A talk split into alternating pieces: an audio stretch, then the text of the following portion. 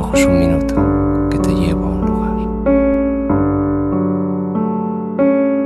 El hombre que se enamoró de la luna.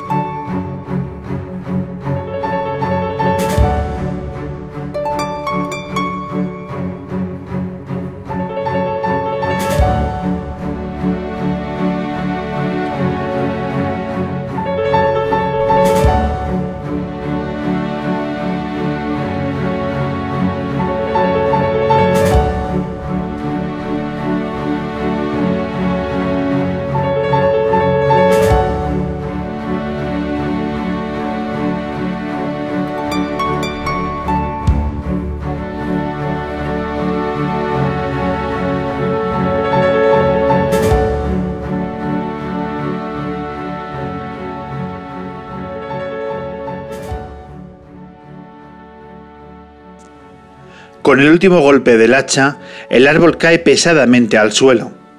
Sin embargo, los pájaros permanecen inmóviles donde antes estuvieron las ramas. ¿Acaso porque solo son la sombra de aquellos pájaros? ¿Acaso porque la distancia, con su hipnotismo, suele paralizar a los pájaros? ¿O acaso porque la memoria del árbol muere después? Raíces de Eugenio Mandrini Bienvenidas, bienvenidos a la edición 359 del hombre que se enamoró de la luna. Gracias por estar ahí, por escucharnos, por acompañarnos y por estar pendientes que cada 15 días publicamos un nuevo podcast en Cubonda y en el resto de plataformas habituales de podcast. Recibir un abrazo del equipo lunero que conformamos Daniel Liébana, Rebeca Mayorga, Manuel Granados, Vicky Cantos y un servidor, Pablo Loriente y recordar toda la actualidad lunera en nuestras redes sociales y en nuestra web elhombreluna.com. El conflicto del Sáhara Occidental ha entrado en una nueva fase desde que el pasado mes de noviembre Marruecos y el Frente Polisario iniciasen una guerra que ha hecho saltar por los aires el difícil equilibrio de la zona. Nos acercamos a la antigua colonia española para conocer cómo en este año tan complicado se vive en los campos de refugiados, y cómo se cubre a nivel informativo un conflicto siempre silenciado. Para ello, hablamos con una periodista española de origen saharaui, un talento joven que ya es una realidad dentro de nuestro periodismo. Esta semana en la Luna, Eva Bajameida. En su visita a la provincia española del Sahara, llegan al aeródromo de la Ayun los ministros del Ejército y de la Vivienda, Teniente General Barroso y don José María Martínez y Sánchez Arjona. Después del saludo de las autoridades militares y civiles, presencian el desfile simultáneo de la aviación y la infantería.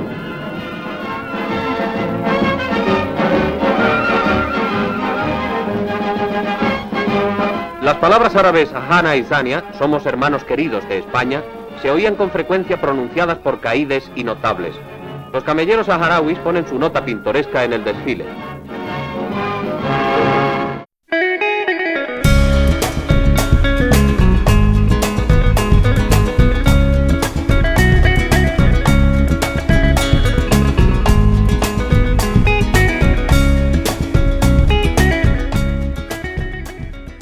Eva Bajameida, bienvenida a una nueva edición del Hombre que se enamoró de la Luna. ¿Qué tal estás? Muy bien, muy bien, un placer estar aquí. ¿Dónde, ¿Dónde se cruza nuestro camino? ¿De dónde nos hablas? Bueno, yo os hablo desde Madrid. Estoy en la, en la capital. Y, y, bueno, pues aquí en España, aunque hoy vamos a hablar mucho de, otra zona, ¿no?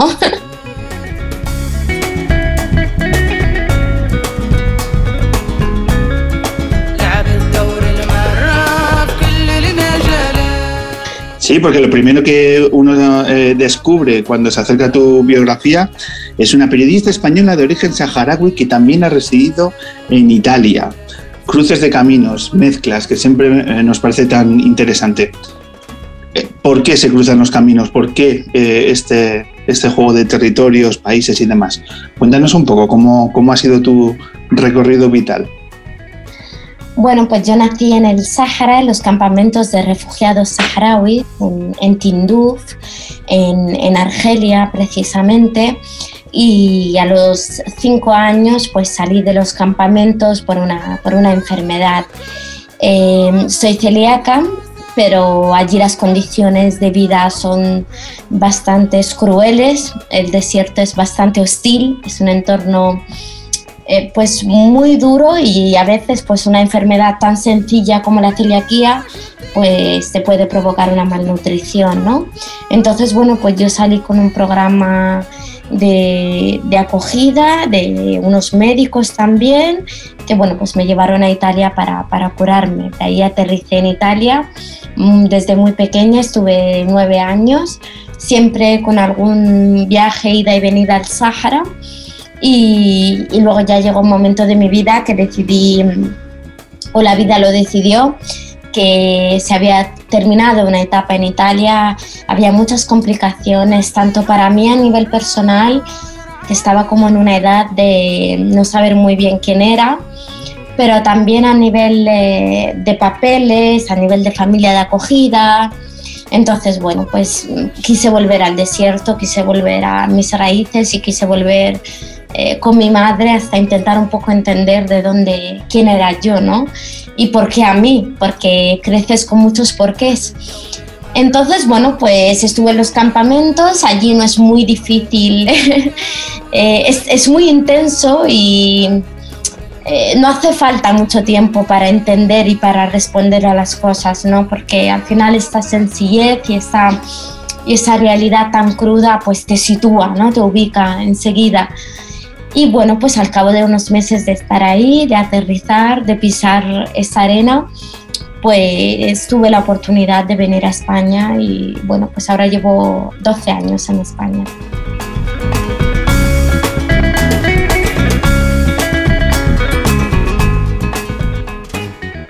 Eh, tengo entendido que naciste en el año de las inundaciones.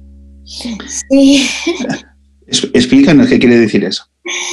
Bueno, pues en el Sáhara no, no, no, hasta hace poco no se tenía en cuenta, eh, ¿no? Nosotros somos un pueblo nómada, de origen, eh, ¿no? Pues como mi abuela, ¿no? Que viven en un sitio donde no tienen es como la representación máxima de la anarquía, ¿no? Para mí eh, son personas independientes que se van moviendo de un lado a otro, que no tienen, eh, que no, no, tienen un tiempo que les controla, tampoco tienen, eh, ¿no? Como un organismo, un estado, un sistema, ¿no?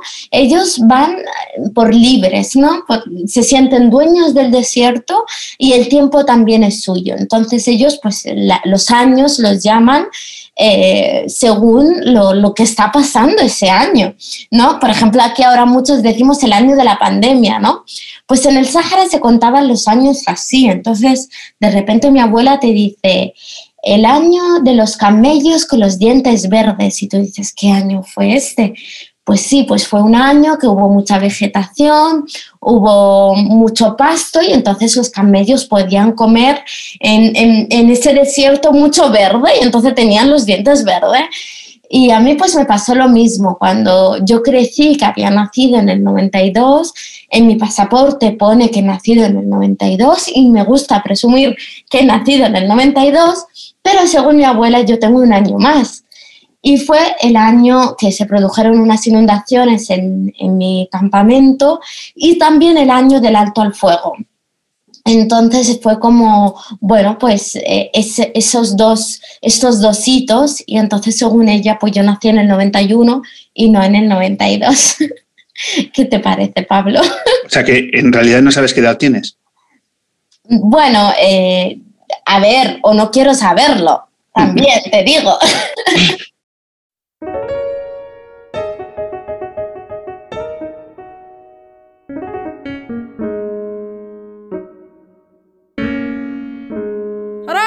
زينب تغنيت وركبت البر ومشيت وجيت ما ريت من ناري لوعيت.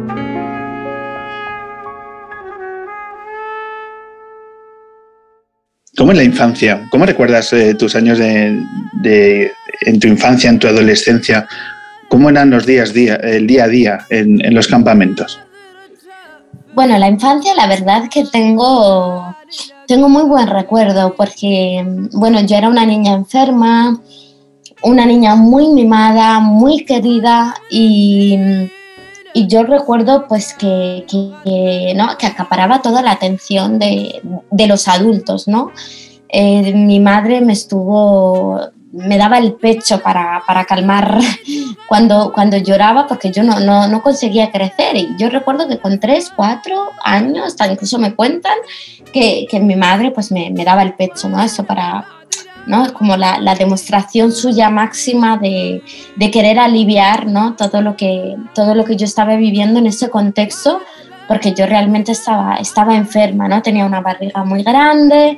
Entonces yo creo que la enfermedad como que me, que, que me, me atrajo mucho cariño, ¿no?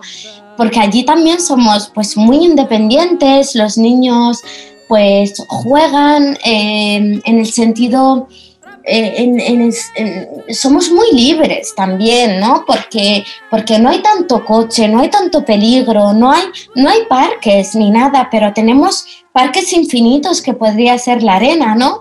Eh, castillos donde quisiéramos, en cualquier parte, en cualquier casa, eh, do- donde quisiéramos, ¿no? Éramos como dueños del lugar también.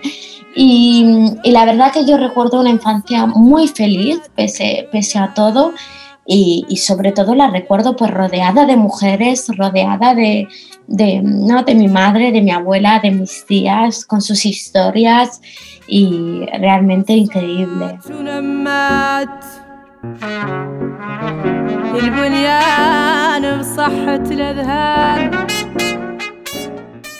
Me interesa mucho esa parte de las historias, de cómo eh, los niños y las niñas conformaban su, su propio relato de que su pueblo había llegado a, a vivir en el territorio donde estabais creciendo. ¿Cómo eh, os hacíais permeables a la historia reciente de vuestro pueblo y que tenía como consecuencia que estabais creciendo donde estabais creciendo? Sí, de hecho eh, pasa mucho en, en los campamentos, ¿no? Toda la música, la televisión, los libros, en, el cole, ¿no? Nosotros crecemos marcados por ese conflicto. Y entonces también las historias, o sea, yo recuerdo que mi abuelo se sentaba con nosotros y nos contaba que al otro lado eh, teníamos un mar, que después del muro había una tierra nuestra, ¿no? Que, que había su casa, que él dejó su casa. Nos hablaba mucho de este, de este mar que, y de un bien tan escaso y a la vez tan importante, ¿no? Para, para los nómadas, que es el agua, ¿no? Y sin embargo, en, el, en, el, la jamada argelina no había escasez de agua, hay escasez de agua es un lugar muy árido, ¿no? Entonces al final la, la fantasía, por así decirlo, ¿no? Eh, el anhelo estaba ahí, estaba en ese lugar donde, donde sí que había mar, donde había perspectiva, donde había paisajes, pero paisajes que no eran paisajes dibujados por el espejismo, ¿no? De, de, vivir en medio de este desierto en el que estamos rodeados de la nada y en el que es que no hay imaginación más allá del espejismo. O sea, tú solo puedes ver a las, eh, por los cuatro lados de, la jaima, ¿no? del desierto, incluso cuando te alejas un poco de los campamentos, a un kilómetro, dos kilómetros fuera, y ves pues como mucho espejismo, ¿no? una, una realidad que no... Y eso también se traduce con la realidad en la que vivimos. Entonces eso al final hace que crezcamos con, esa, ¿no? con, con, con, con, esos anhelos, con esos anhelos de libertad, con esos anhelos de, de mejorar nuestras vidas, con esos anhelos de, de, reunirnos, ¿no? las familias, y siempre es como aguanta, ¿no? Aguanta, ¿no? Yo que he vivido tanto tiempo fuera y que ha habido momentos realmente difíciles para mí a nivel personal, el aguanta porque eso es temporal, el aguanta que nuestra situación mejorará, eso es el apoyo, ¿no? Es el pilar. Los horizontes siempre son los mismos, los paisajes son los mismos y casi no se puede aspirar a tener un diferente paisaje. Eh, pero de cara adentro, de cara al, campamento de Tinduf, ¿cómo ha cambiado a lo largo de los años? Eh, ¿Cómo ha ido variando eh, sus calles, su forma de vida y sobre todo la personalidad de la gente? ¿Ha mutado en este tiempo, en estas décadas, la personalidad de la gente de que, allí reside o también se ha paralizado en el tiempo? Por supuesto que ha mutado, ha mutado como, como lo ha hecho la, la propia realidad, ¿no? Porque son esos campos al principio eran, comenzaron siendo unas telas de, de, las melfas de las mujeres, de los trajes de las mujeres, que, los ponían en, en, forma de jaima y, así empezaron los campamentos. De una, era eran campamentos que iban a ser, eh, que iban a durar muy poco.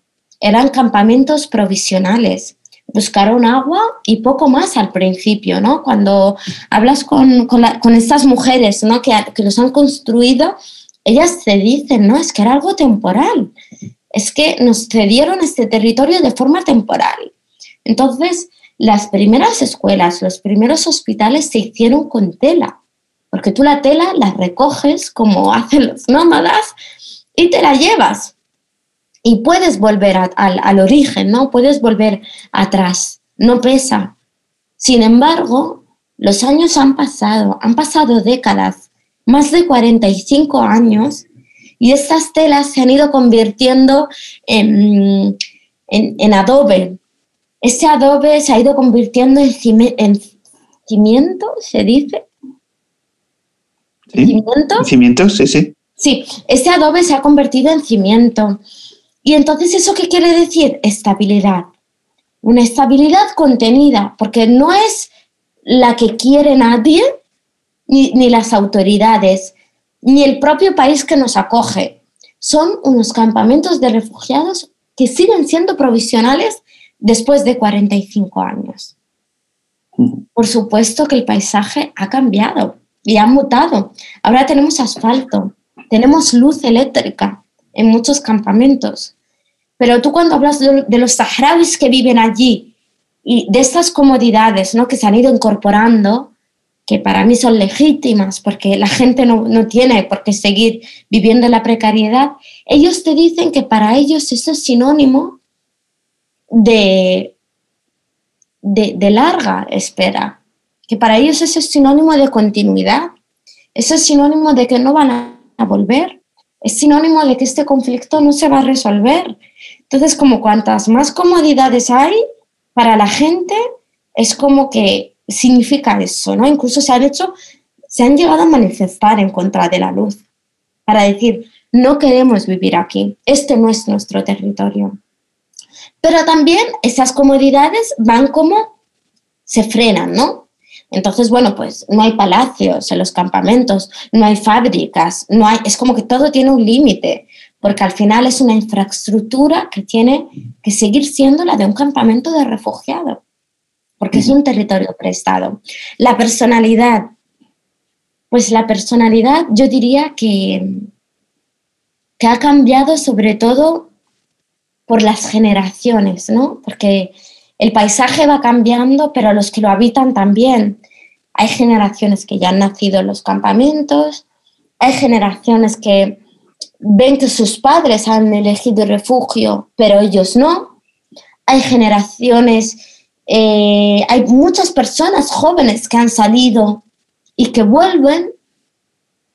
Entonces es como, ¿esto qué es? ¿Por qué estamos condenados a esto? Entonces lo que se respira en cuanto a la personalidad es impaciencia y hartazgo. Eres periodista, es decir, tienes una titulación universitaria.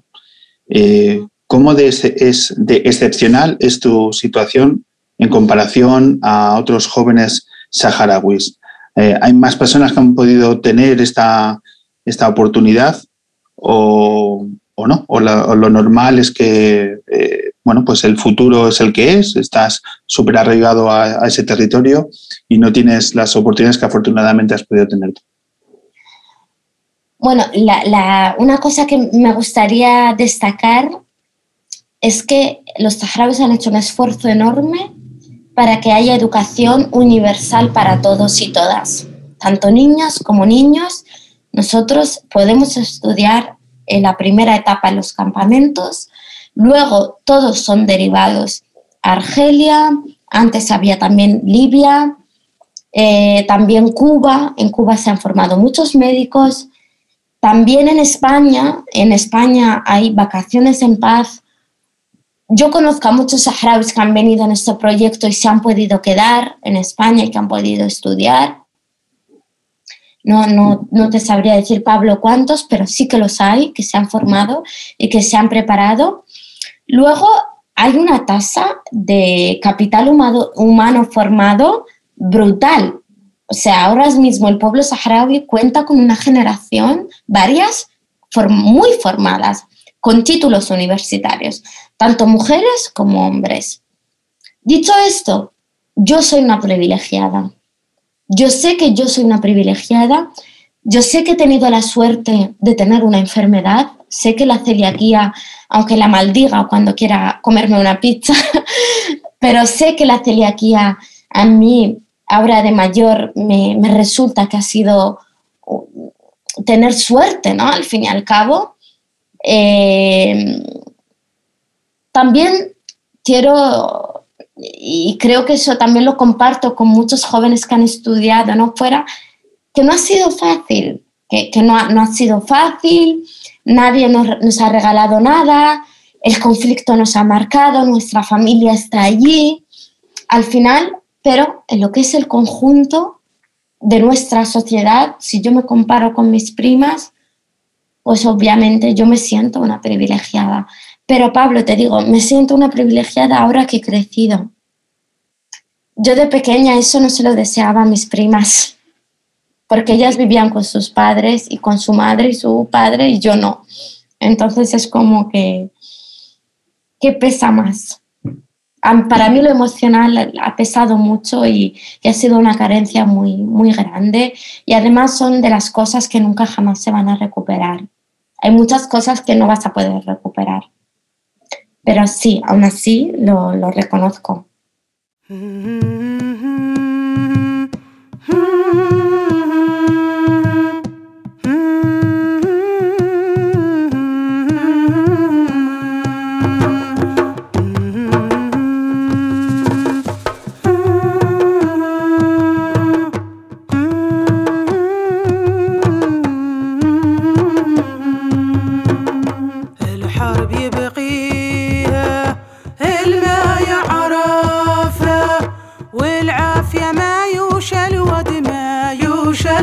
El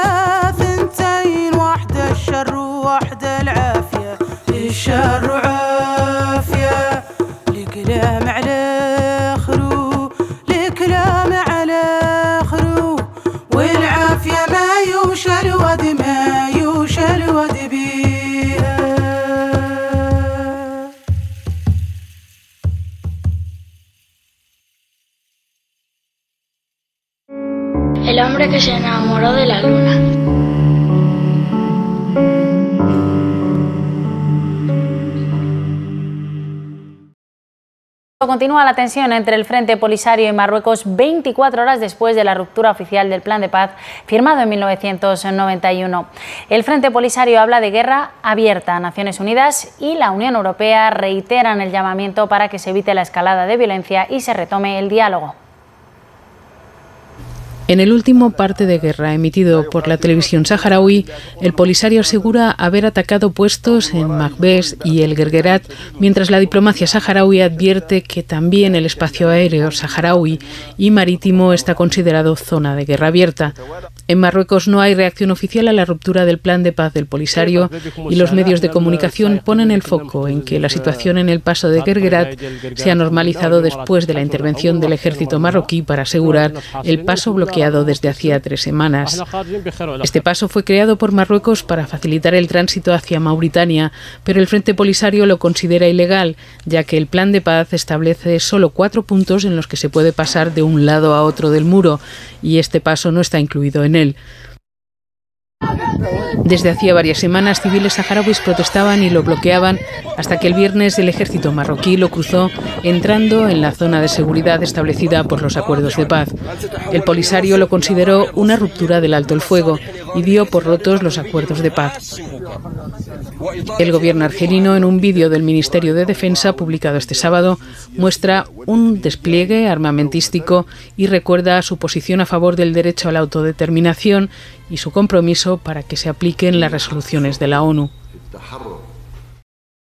El pasado 14 de noviembre se declaró un alto al fuego de los acuerdos firmados en el año 91 y Marruecos y, el Sáhara Occidental, eh, bueno, pues lo que se, interpretó como eh, una declaración de guerra y, bueno, pues que el conflicto armado eh, tenía toda su presencia con, bueno, de una forma tan grave y que le saltaban los medios de comunicación. Han pasado ya unos meses.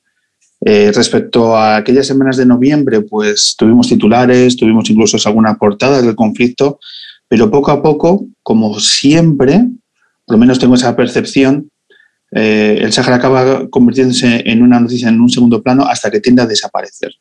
Ahora mismo no sabría eh, calibrar cómo está la situación ahora mismo de este conflicto armado eh, que, se originó este 14 de noviembre.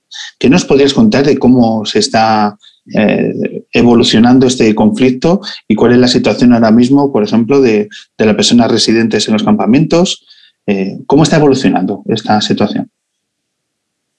Bueno, yo creo que mm, desgraciadamente ese conflicto ha sufrido ¿no? el, tratamiento mediático que tenemos. ¿no? También hay que hacer una reflexión a nivel de medios y de periodismo que tenemos en, en este país y en los países occidentales. ¿no? Porque, claro, pasa mucho que cuando una cosa es noticia, pues todos vamos ahí, pero se nos olvida al día siguiente. Entonces, yo creo que es más una reflexión a nivel del periodismo que tenemos y el periodismo que queremos y hacemos y el que hay el, eh, del conflicto del Sáhara, ¿no? El Sáhara nunca ha acaparado portadas en este país, pese a ser eh, el, haber sido ¿no? colonia española, la provincia 53 de España, a pesar de la responsabilidad que tiene España con respecto a, con, los saharauis, ¿no? Pero, pero es verdad que cuando esto estalló en noviembre, y, yo a veces lo pienso, digo, qué duro fue noviembre para mí, para mí, para todos los saharauis, qué duro fue cuando te anuncian que, que vas a que, que, tu pueblo va a ir a una guerra, cuando te llegan fotos de primos, hermanos que, que están yendo a una guerra, ¿no? Qué duro fue noviembre. ¿Y qué pasó después? Pues lo que pasó después es es, para mí es, es, la, es como el cierre del telón otra vez, ¿no? De, del espectáculo, ¿no? Otra vez, que es como, bueno, pues esto esta chispa ha estallado, lo hablamos, unos días después tenemos a Trump que reconoce la soberanía de Marruecos y hablamos entonces del conflicto y contextualizamos, pero luego otra vez se nos olvida. Y lo que pasó desde noviembre hasta ahora no se ha contado. No se, no se ha podido ver. En primer lugar, la pandemia. Una Argelia blindada por la pandemia. No han podido ir periodistas en el terreno para comprobar la versión de las autoridades saharauis que diariamente siguen emitiendo partes de guerra. Porque siguen emitiendo partes de guerra, aunque no vemos imágenes ni vemos fotos de guerra. ¿Hay algún periodista ahora mismo, perdona, ¿hay algún periodista independiente ahora mismo cubriendo el conflicto sobre el terreno? De ningún medio. De ningún medio. Mm. Tenemos a, la agencia EFE que está tanto en Argel como en Tinduf, pero en el campo en donde se están produciendo los ataques no. Y luego tampoco, también al otro lado, hay una censura, porque obviamente Marruecos tampoco está llevando a la gente para que vea, porque Marruecos está diciendo que no hay guerra. Pues si no hay guerra, vamos, vamos, ¿por, qué no se abre? ¿Por qué no se puede ver esta zona? ¿Por qué no pueden ir corresponsales a la parte del muro, no? Entonces al final hemos llegado a una, a una desinformación. A mí ahora mismo, honestamente, Pablo, me cuesta hablar de guerra como periodista. Me cuesta mucho porque yo no estoy viendo esas imágenes de guerra. Entonces, ¿cómo la calificamos? ¿Que hay ataques puntuales en el muro? ¿Cómo, tenemos que calificar lo que está pasando? ¿Quién nos, ¿Quién nos tiene, o sea, por qué la prensa no, no, no, no hay prensa independiente sobre el terreno? Un periodista, si quisiera desplazarse ahora mismo a, a los eh, lugares concretos donde está el conflicto, ¿podría llegar? No. ¿Por qué? Porque este conflicto llega con la pandemia que es la excusa perfecta para blindar. Para blindar. No hay mm. vuelos. Eh, por lo tanto, el relato que pueden llegar es de las personas residentes en los campamentos. ¿Las comunicaciones con ellos eh, mm. se mantienen? Sí, yo, por ejemplo, lo que yo sé es por mi madre, por ejemplo, también mi abuela es nómada, entonces ella sí que escucha algún ataque, sí que le...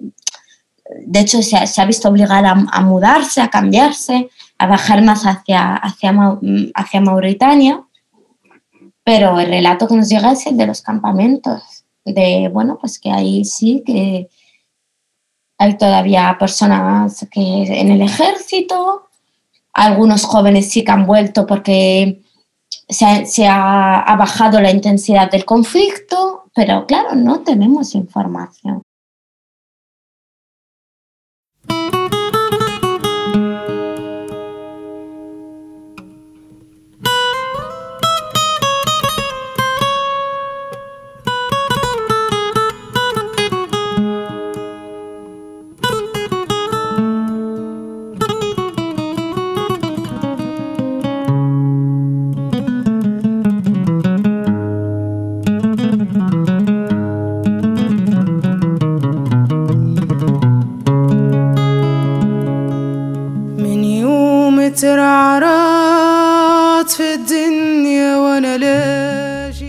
¿Qué país crees que tiene una mayor sensibilidad acerca de este conflicto?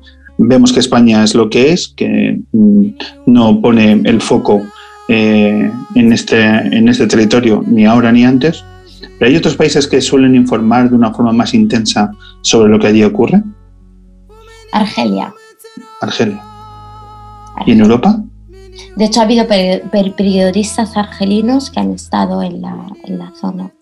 Pues en Europa, mira, sobre todo em, los países nórdicos tienen mucho interés en lo que está en lo que pasa en el Sahara, pero no ahora, desde siempre, siempre se han prestado como mucho más em, ¿no? a favor de ver. También hemos visto en los últimos días un conflicto diplomático entre Alemania y, y Marruecos, ¿no? y allí también, pues, por ejemplo, pues Alemania no, no, no, no se no cede, no, a ese, no ha cedido ante el chantaje eh, de Marruecos. También hemos visto, bueno, Francia está muy en la línea de España, pero europeos desgraciadamente muy pocos. O sea, te pueden sacar, por ejemplo, España, aunque digamos que no, pero a nivel social hay muchísimo interés por el Sáhara. hay muchos blogs, hay muchas ONGs informando, hay muchos podcasts, hay muchísimas plataformas en España, es donde más hay, de hecho. Pero eh, luego a nivel superior, si lo queremos llamar así, a los políticos eh, no, le interesa, ni a los medios generalistas.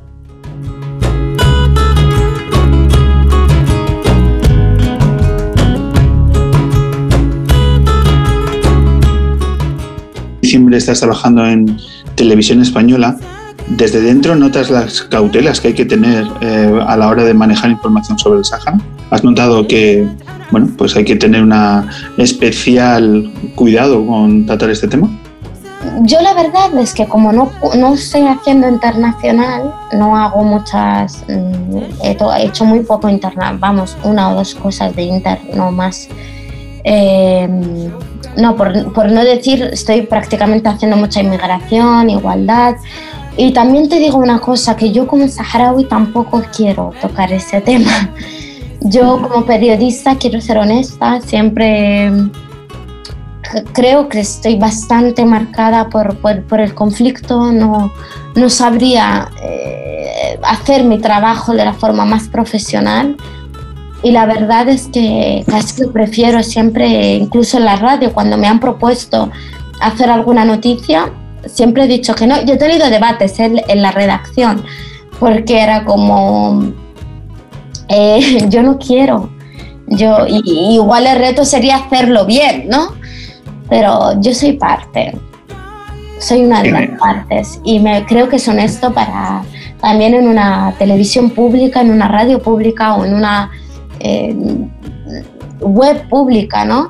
Eh, yo creo que los lectores tienen que saber desde dónde, los, desde dónde me leen.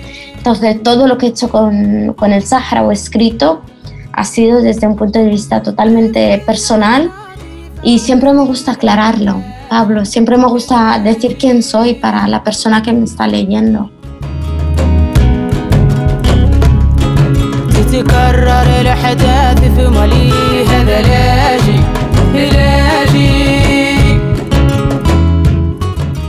Muchos jóvenes eh, creo que han percibido este conflicto como una oportunidad y no como un problema. Eh, como diciendo, por lo menos va a pasar algo. Para bien o para mal, algo va a cambiar. Eh, te he leído también, siendo crítica con el pueblo saharaui, de que hay que intentar huir de cierta victimización que se ha ido consolidando en el tiempo. Eh, ¿Crees que, eh, que, la mayoría de la gente piensa así, diciendo eh, al final un conflicto armado es la única salida que tenemos, por lo menos para que dejemos de esperar y sepamos hacia dónde va la realidad a corto y medio plazo de, de pueblo? A mí me, me dolía mucho las primeras imágenes que llegaban en noviembre de los ánimos en los campamentos, ver que era un pueblo que celebraba la vuelta a la guerra. Eso, eso nos tiene que decir mucho, nos tiene que hacer pensar mucho. Por supuesto, no estoy a favor de la vuelta a la lucha armada, ni estoy a favor de este lenguaje belicista. Intento ser muy cautelosa porque además creo que una guerra es, es, es mucho y, y, y sus consecuencias son horribles, ¿no? pero, pero sí que he visto que para muchos jóvenes era como, bueno, pues algo pasará. O saldremos o morimos, ¿no? Y, y no lo sé, no sé lo que va a pasar, porque viendo, mira, pues han pasado ya varios meses, ¿no? Desde noviembre hasta ahora, han pasado varios meses. Ahora la expectativa está puesta en este mes de abril, eh, lo que diga el Consejo de Seguridad de Naciones Unidas, que ahora tiene que renovar su mandato, la MINURSO, la Misión de Naciones Unidas para el Referéndum en el Sáhara Occidental. A ver qué pasa. Muy expectantes de lo que, va, de lo que pueda hacer Biden. Eh, ¿no? Y todas las expectativas están puestas en este mes de abril, a ver qué pasa. Entonces yo creo que desde ahí puede que haya una, una reacción a lo que es eh, a intensificar el conflicto o a, o a llegar a un acuerdo, no lo sé, no sabría decirte. Pero que a nivel personal para mucha gente que está allí eso ha sido una oportunidad. Quizás sí porque no tienen nada que perder. Cuando un pueblo, cuando una juventud con esa energía, con esa fuerza, con esa formación, no tiene nada que perder.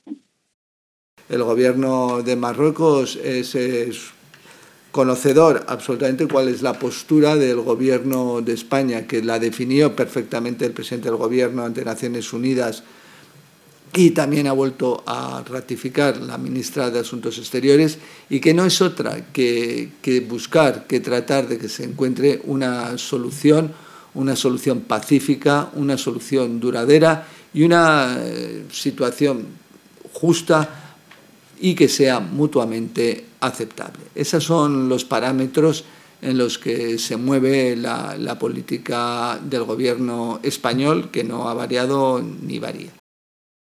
Se siguen eh, con bastante interés eh, dentro de los campamentos el devenir de la política en nuestro país. Eh, cuando cambia el signo del gobierno de España, eh, se, generan debates y, por ejemplo, dos años de gobierno progresista ha supuesto algo para la realidad de, tu pueblo? No, ya no. Ya para, para muchos que dicen España, con que se limita a no ser un obstáculo, la solución del conflicto es suficiente. Y eso te lo repite mucho la gente. En España ya no hay ninguna expectativa puesta. Ya no, no hay una esperanza de que cuando cambie el gobierno o que o si es una es izquierda o derecha, no, porque todos actúan igual. Entonces ya creo que después de 45 años el pueblo saharaui ya lo tiene como más claro, ¿no?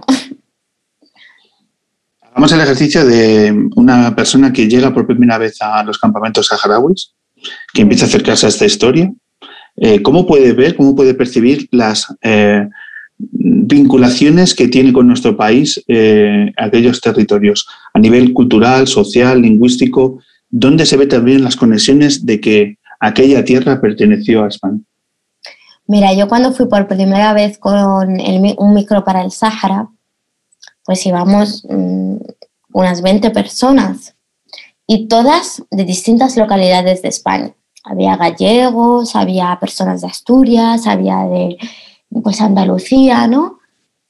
Y fíjate que, que estuve, ya los primeros días cada uno decía, he visto un camión de mi ayuntamiento, he visto un autobús, había una chica del País Vasco que decía, he visto un autobús del País Vasco.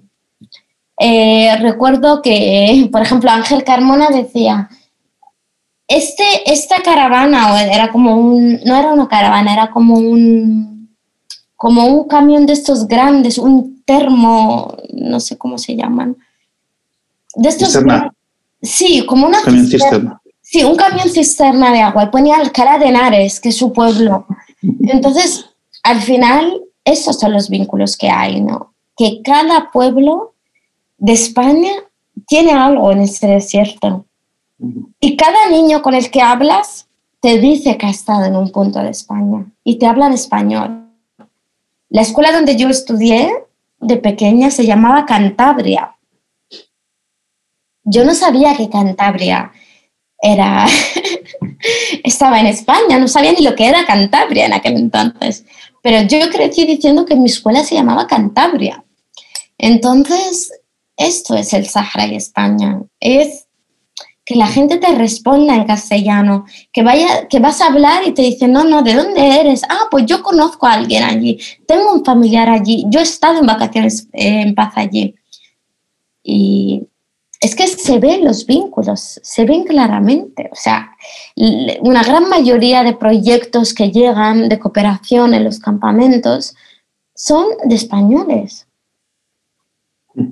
y de muchos pueblos de España. En cada pequeño pueblo de España te encuentras algo que tiene que ver con el Sahara, tiene algo en el Sahara, o un proyecto, o una biblioteca, o lo que sea, pero lo tiene. Y luego aquí también te das cuenta, o sea, yo para mí aquí decir saharaui mmm, nunca lo he visto como un obstáculo, al revés, te sientes parte de, de verdad lo digo y no, y, sientes que la gente es consciente de lo que hizo con, con, tu pueblo. Sí, eso yo lo siento, siento que la gente aquí, ah, el Sáhara español, sí. Aquí el, el, movimiento a favor de, del pueblo saharaui es uno de los más grandes que hay en España. Leo una frase tuya que me ha gustado mucho estos días. Necesito escribir sobre el olvido y la frustración de la complicidad y el fracaso de la comunidad internacional. Eh, ¿Esa necesidad de escribir es la que te lleva a ser periodista? Sí, sin duda. Yo eh, tenía claro que no iba a estar contando mi historia una y otra vez. Mm. Desde el colegio al instituto, llegas aquí, explicando, ¿no? Cuando todavía tenía muchos problemas con los papeles, porque, porque, porque eso estaba mal, porque el nombre estaba mal, porque era como, porque este documento y no este, ¿no? Porque yo no tenía una partida de nacimiento argelina, ¿no? Pero sin embargo el título de viaje era argelino. Todo esto te llevaba como a contar tu historia una y otra vez, tanto a, un, a alguien de la administración que no conocía no tenía por qué saberlo, ¿no? Pero le tenías que explicar por qué de, la documentación y entonces explicarle el conflicto como a los compañeros de clase. Y sobre todo me ha ayudado mucho a entender el mundo en el que vivo. Criticarlo, por supuesto, pero a, poder verlo, aunque sea con una mirada crítica o con una mirada que no me guste, pero a mí me ha aliviado mucho el ser periodista.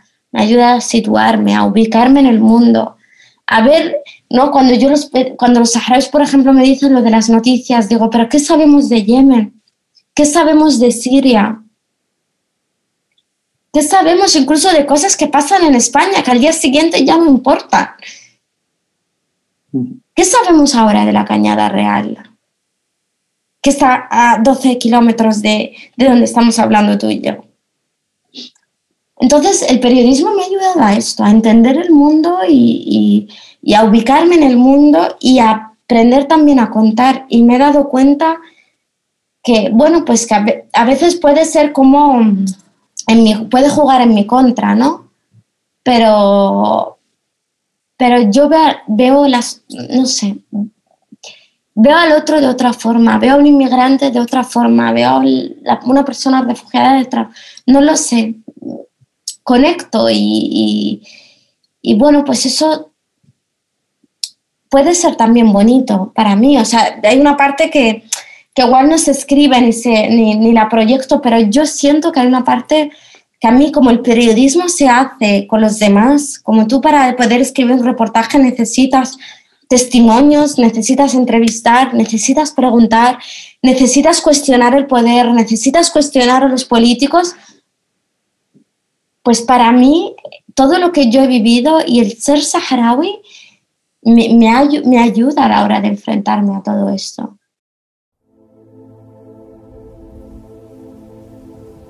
Sus pasos son los que les empujan a trabajar cada día. Su esfuerzo, sus ganas, su lucha, les llevan a superar obstáculos, diferencias, desigualdades. Hoy se unen para seguir caminando hacia un lugar común, la igualdad de hombres y mujeres. Desde el Sáhara, desde España, en una sola voz que rompe la distancia a través de las ondas para sumarse a todas las mujeres que luchan por la igualdad. Juntas, sumamos.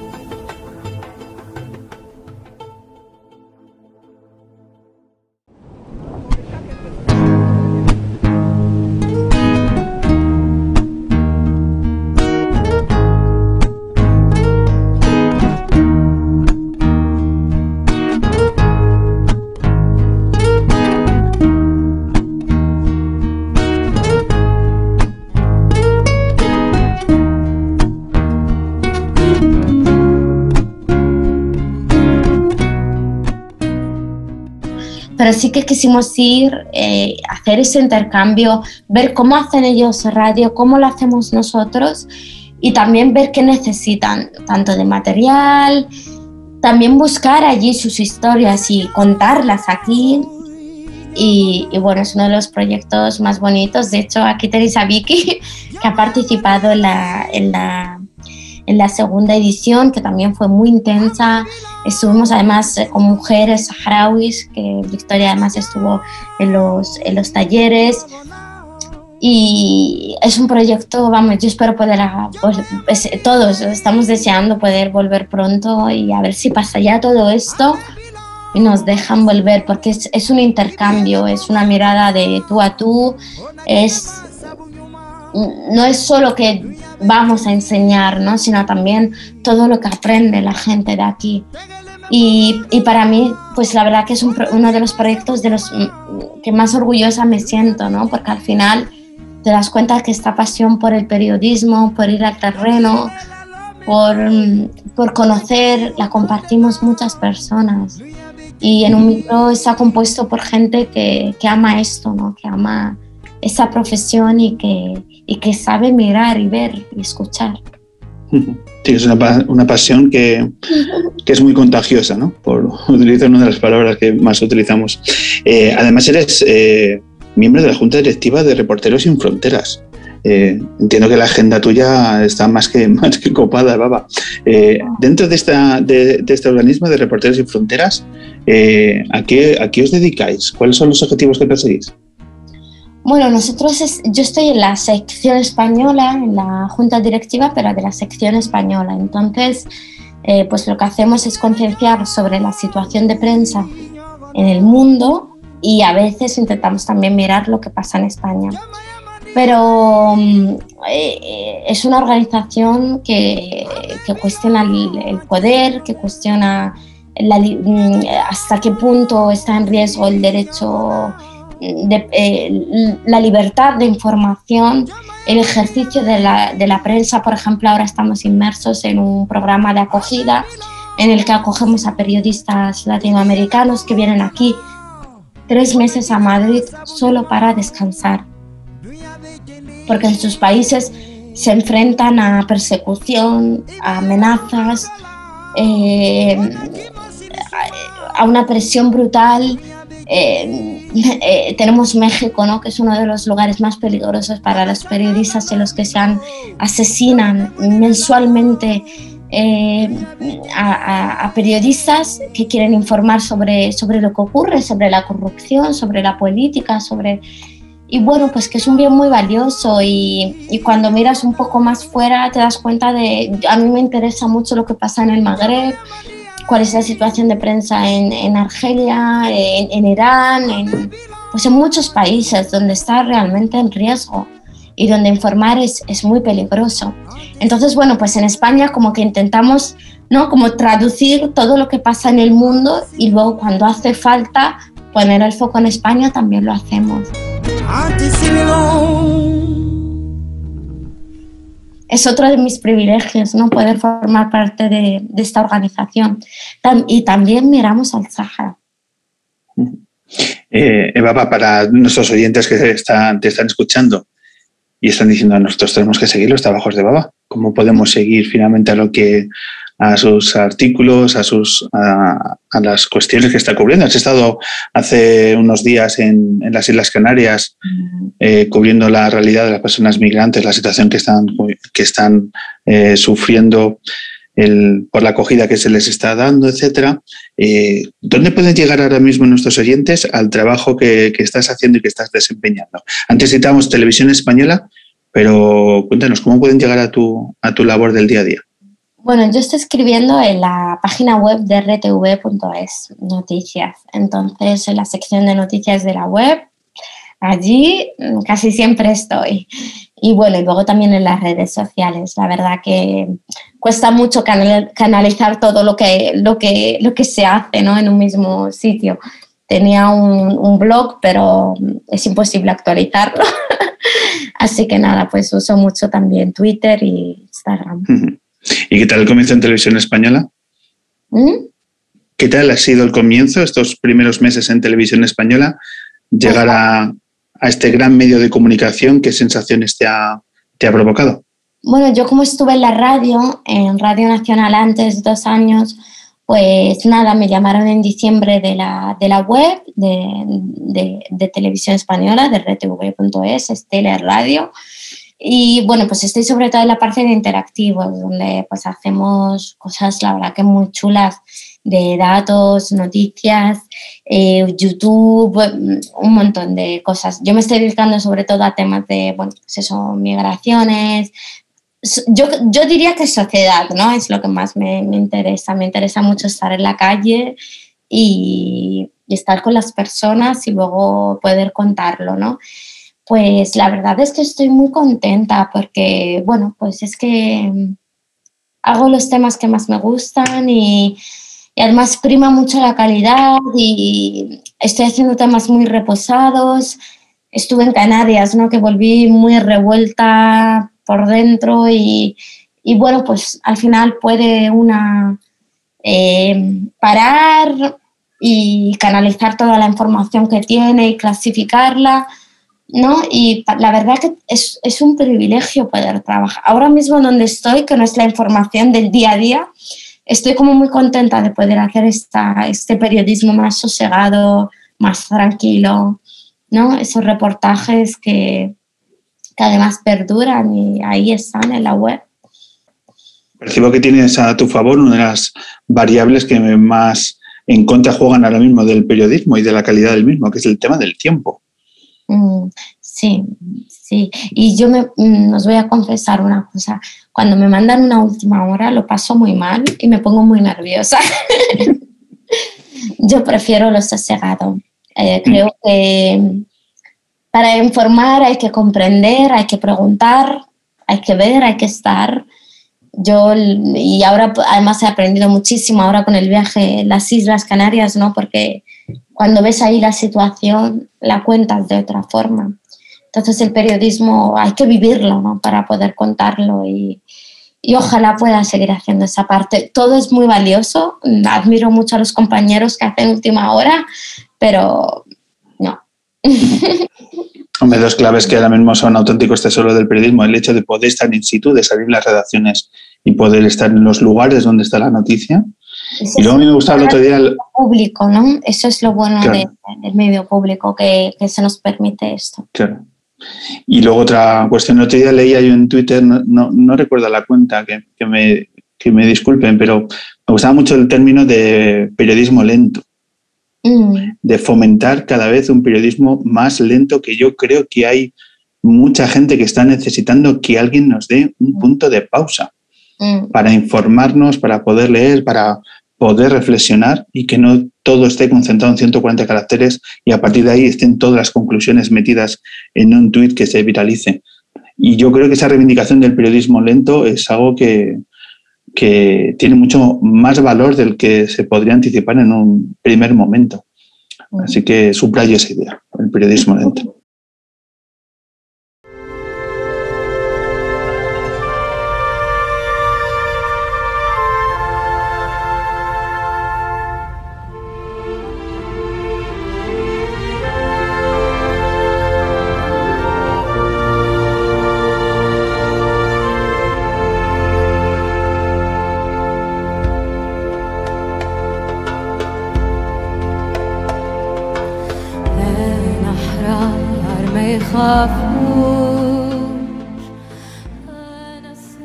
¿Qué música te gustaría que, que suene en, en, la luna de, en tu luna, en la luna de Baba? A ver, en mi luna. Voy a dejar que vosotros seleccionéis la, la música saharaui, porque tiene que estar, Pablo, o sea, no, no, tiene que estar. Tenéis ahí a Sisa Brahim, Mariam Hassan, pero os voy a dejar a vosotros elegir. Hay dos que sí que me gustaría que sonaran, lo, eh, una es eh, Los hijos del hambre no tienen mañana, de Manteca de Macao, que me gusta mucho porque creo que habla mucho de todo lo que hemos tratado en este, en este podcast, de muchas cosas, ¿no? Y yo la suelo escuchar mucho cuando vuelvo del Sahara y ahora también, después del viaje a las islas, me la puse en bucle, la verdad. Me gusta mucho la letra y es una de mis favoritas. Y luego, para un poco cambiar, ya que la luna es, es internacional, ¿no? Es, es de todos y, está en todas partes. Pues me gustaría, ahora para terminar, que estamos hablando un poco de periodismo, ¿no? Del periodismo lento, del periodismo eh, también de Reporteros Sin Fronteras, ¿no? de, de, de, la libertad de prensa, pues hay una cantante tunecina que me encanta que se llama Emel y tiene una canción que se llama Kelim Chehorra, que quiere decir mi palabra es libre. Y esa canción fue como la banda sonora de las primaveras árabes. Entonces a mí también pues esa me gusta mucho porque transmite mucha fuerza. Además los oyentes pueden ver la traducción en Google, que la hay traducida en inglés, francés, incluso español.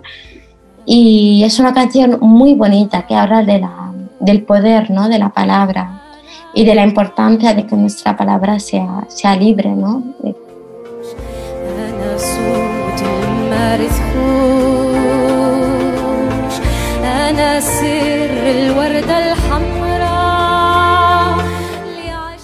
Eva Bajameida, mil gracias por estos minutos que has compartido con, con nosotros. Enhorabuena por ser un, uno de los talentos más interesantes de nuestro periodismo, por reflejar las historias que estás reflejando y los proyectos. Y ya sabes dónde estamos eh, y dónde estaremos, porque volveremos a hacer nuestros eh, lunas en directo.